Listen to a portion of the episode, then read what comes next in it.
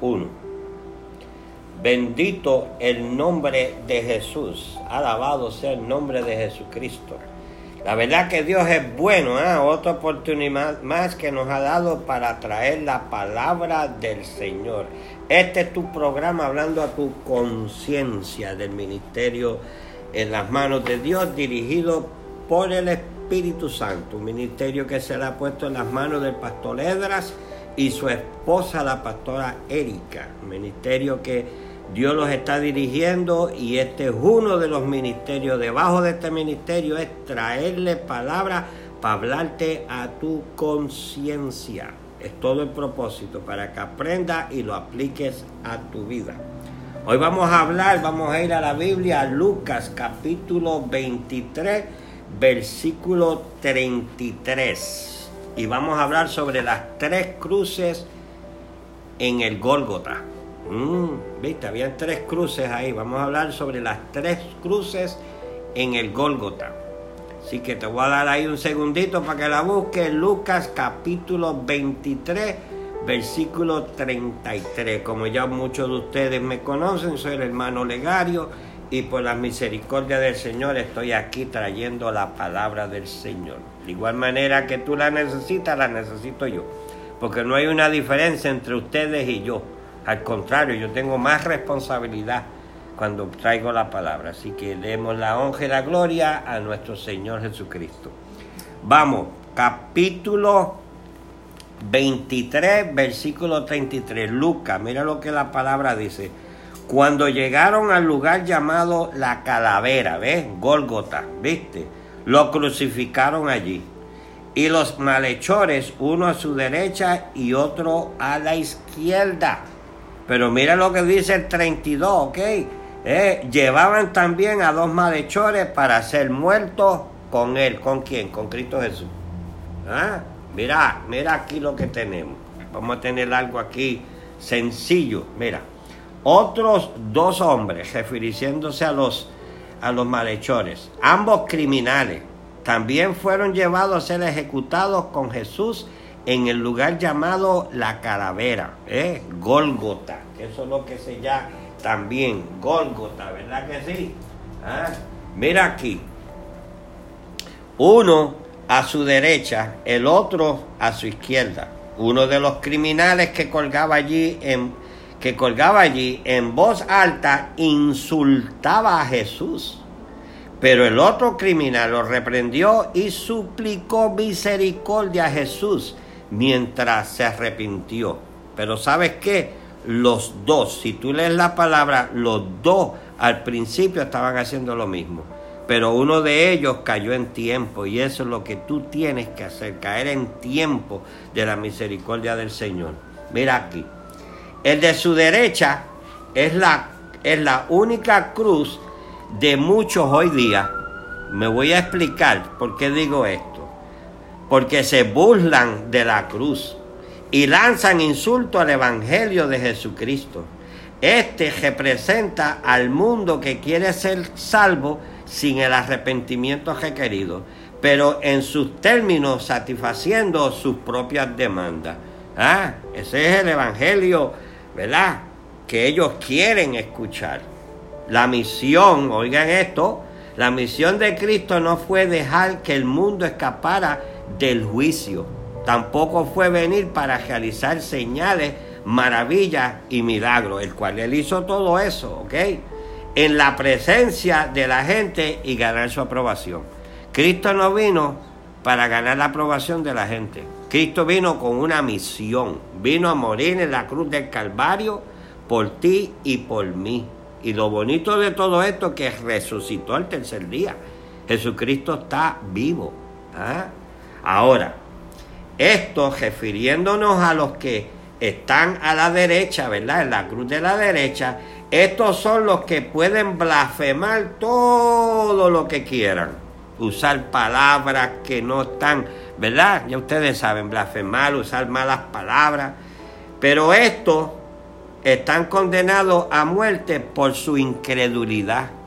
Por eso es que ellos hablan así. Yo me acuerdo, yo estuve un tiempo en mi vida de que yo era igual. yo blasfemaba, decía un montón de cosas, no quería saber de los cristianos. ¿Por qué? Porque no creía. Llegó un momento que no creía, en mi vida no creía.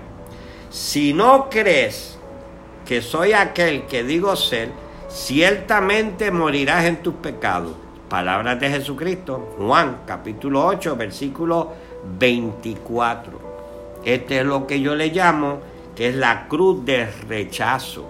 Hay muchos que están en esa cruz ahora mismo, rechazando el Evangelio, rechazando a Jesucristo, rechazando todo lo que tenga que ver con Jesucristo. Esa es la cruz de rechazo. O sea, estás perdido. Mm, tienes que pensarlo, estás perdido. Ahora, el segundo hombre, vamos a hablar del segundo hombre. Ese era el que se encuentra a la izquierda. Ese llegó al punto que reprendió al otro criminal. Este estaba dispuesto a sufrir por las malas acciones que había hecho según su estilo de vida. Él reconoció su culpa, creyó, se arrepintió de sus pecados y como resultado recibió la seguridad de que estaría con Jesús en el paraíso. ¿Ya ves? Ahí puedes estar tú ahora mismo. Si aceptaste a Jesucristo, eso fue lo que tú hiciste. Mira, yo te voy a decir la verdad a los que me están escuchando. Yo solamente soy un pecador arrepentido, nada más. Que reconocí que tenía el pecado, viví una vida de pecado y llegó al punto que el Espíritu Santo, ¿verdad? Fue tratando con mi vida. ¿Por qué? Porque hubieron personas que me hablaban, me daban tratado, me decían, Olegario, Cristo te ama, puede cambiar tu vida. Y hicieron lo que el Señor dijo y hoy día, gracias a eso, estoy aquí predicando la palabra. ¿Ves? No por mérito, esto no es por mérito, yo no estoy aquí por mérito, estoy aquí por la gracia de nuestro Señor Jesucristo. ¿Ah? Mira esto aquí, para que ustedes vean. ¿ah? Estos representan a las personas que aceptan la verdad del Evangelio de Jesucristo. Este es la cruz del arrepentimiento, ahí donde tenemos que ir. Por eso es que nosotros, los que predicamos, los que enseñamos, los que damos testimonio, los que hablamos de Cristo, a donde tenemos que llevar a los incrédulos, a los que no creen, a los que no conocen a Jesucristo, es a la, al, pie de la cruz del Calvario. ¿Ah? Llevarlos a donde Cristo. Tú no puedes cambiar a nadie, nadie puede cambiar a nadie, pero sí podemos llevarlo. Por ahí hay un dicho que dice que si el caballo no tiene sed, lo puedes llevar al lago y no lo puedes hacer tomar agua. Pues sabes que sí hay una manera que se puede hacer tomar agua el caballo. Tú coges sal, te la pones la palma de la mano, se la pones en el hocico al caballo, ¿ah? ¿y qué es lo que sucede? Que tarde o temprano él va a tomar agua. Pues nosotros somos la sal de la tierra. Nosotros podemos llevar a esa gente a la cruz cuando le ofrecemos esa sal.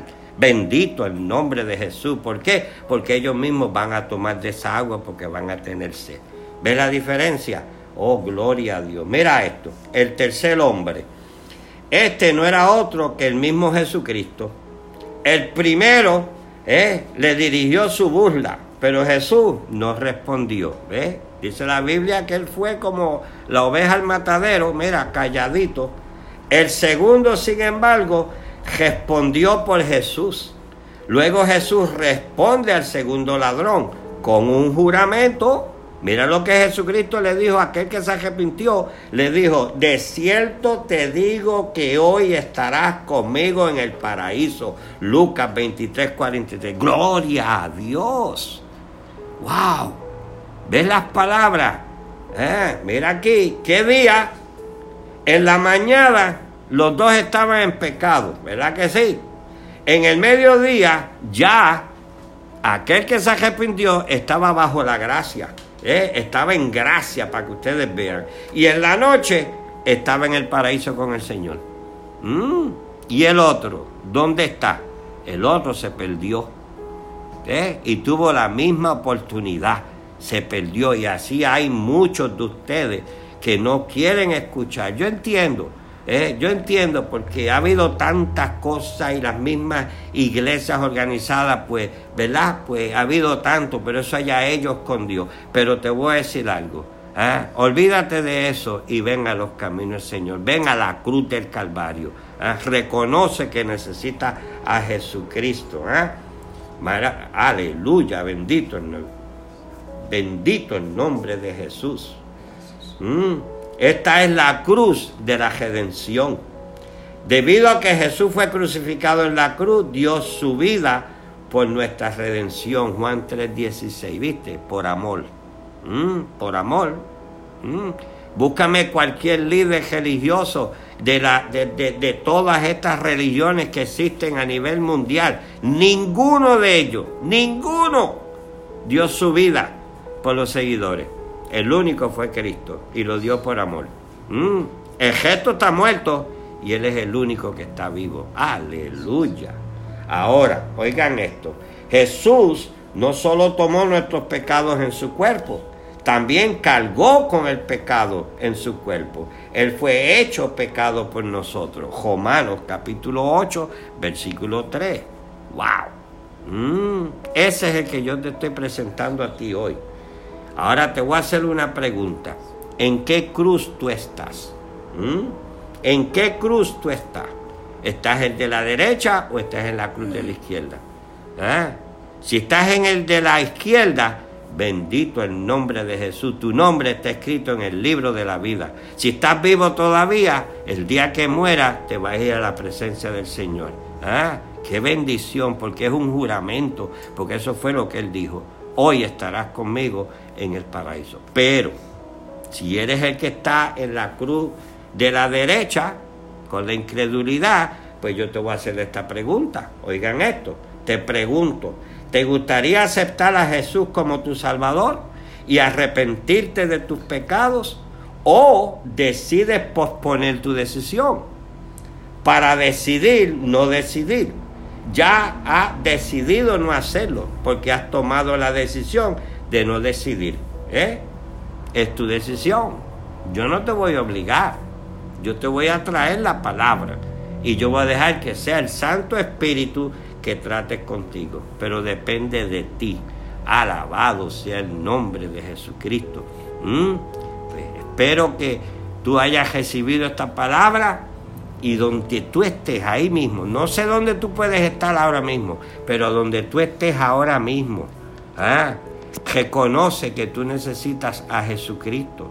Reconócelo. ¿ah? ¿Viste? Vamos a dejar de estar echándole las culpas a todo el mundo, a la sociedad, a mami, a papi, el color de tu piel, eh, eh, el gobierno. No, no, olvídate de eso. Olvídate de eso. ¿ah? Reconoce que tú necesitas un Salvador, que eres pecador. Reconoce que estás vivo hoy día porque la misericordia del Señor son nuevas cada mañana y es para todo el mundo, para el pecador y el que y, el inconverso y el cristiano, el Hijo de Dios. ¿ah? Te está dando otra oportunidad. Así que esta es tu oportunidad. Abre tu corazón, pídele al Señor que sea el que venga a tu corazón. Y ustedes aquellos que están dentro, que ya son hijos de Dios, hijas de Dios, si te has apartado, Mira, este es el momento de regresar a Jesucristo de igual manera. Regresa, dile a Él, Señor, me aparté, sé que he hecho lo malo delante de tus ojos, necesito tu perdón, necesito tu misericordia, necesito tu gracia, aquí estoy nuevamente. Y te voy a decir más.